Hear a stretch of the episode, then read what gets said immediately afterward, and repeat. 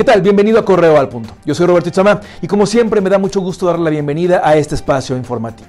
Le invito también a que se ponga en contacto con nosotros en www.periodicocorreo.com.mx y se suscriba para recibir todos los días la información más destacada de lo que está ocurriendo en Guanajuato, México y el mundo directamente a su Telegram. También estamos en YouTube y en todas las redes sociales. Es bien fácil encontrarnos, búscanos como Periódico Correo. Dale like, comenta y comparte. Arrancamos con la información, esta es la tercera de Correo al Punto. En la colonia Villas de San Cayetano, en Irapuato, se registró un incendio que redujo a cenizas el patrimonio de una familia. Alrededor de las 2 de la tarde, los habitantes de la casa, ubicada en la calle Río Hondo, se vieron invadidos por las llamas que al parecer provenían de una vela que cayó. Rápidamente el fuego consumió muebles y aparatos electrónicos, pero por fortuna no se registraron heridos. El cuerpo de bomberos acudió a auxiliar a los afectados. Minutos después de las 2 de la tarde, un hombre fue asesinado y otro más resultó herido en un ataque ocurrido en el centro de Salamanca.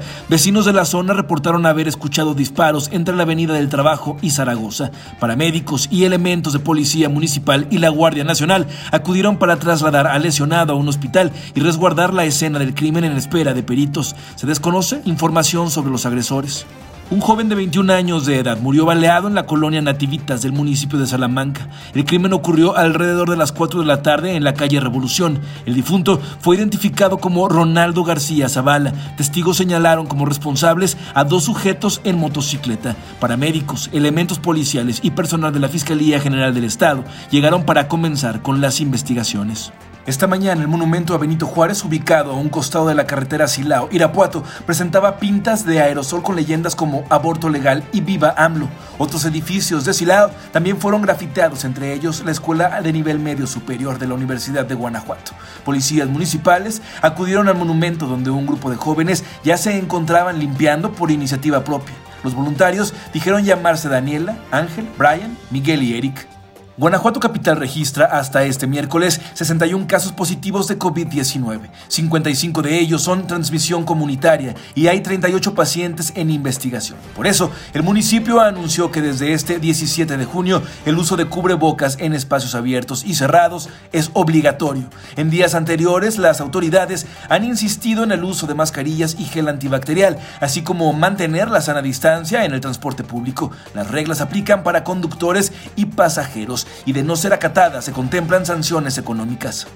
El gobernador del estado, Diego Sinue Rodríguez Vallejo, y el secretario de Salud, Daniel Alberto Díaz Martínez, inauguraron en la ciudad de León el hospital móvil adaptado para atender pacientes con COVID-19. Las instalaciones, conformadas por diversos módulos inflables, se encuentran en el polígono de San Carlos La Roncha. Se invirtieron en este hospital alrededor de 38 millones de pesos. El videolaringoscopio, al momento de hacer el procedimiento de intubación de un paciente, lo estamos observando. Tomamos el videolaringo, lo introducimos en la garganta del paciente, abrimos la vía aérea, introducimos la cánula y aquí estamos observando en la camarita todo el proceso de la vía aérea hasta poder intubar al paciente. Una vez que esté intubado el paciente, inflamos el globo, sacamos nuestro laringo y el ventilador se encuentra allá.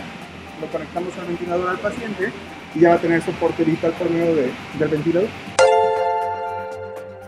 Casi 5.000 casos de coronavirus se reportaron en las últimas 24 horas. La cifra de pacientes positivos en México ascendió a 159.793, 4.930 más que el martes. Las defunciones ya suman 19.080. Se reportaron 770 más y hay 1.846 muertes sospechosas en espera de confirmación. Hasta aquí la información por el momento. Le invito a que permanezca atento y atenta a nuestras redes sociales y a nuestro sitio web www.periodicocorreo.com.mx. El día de mañana, a primera hora, no olvide comprar la edición impresa de su periódico Correo. Hasta la próxima.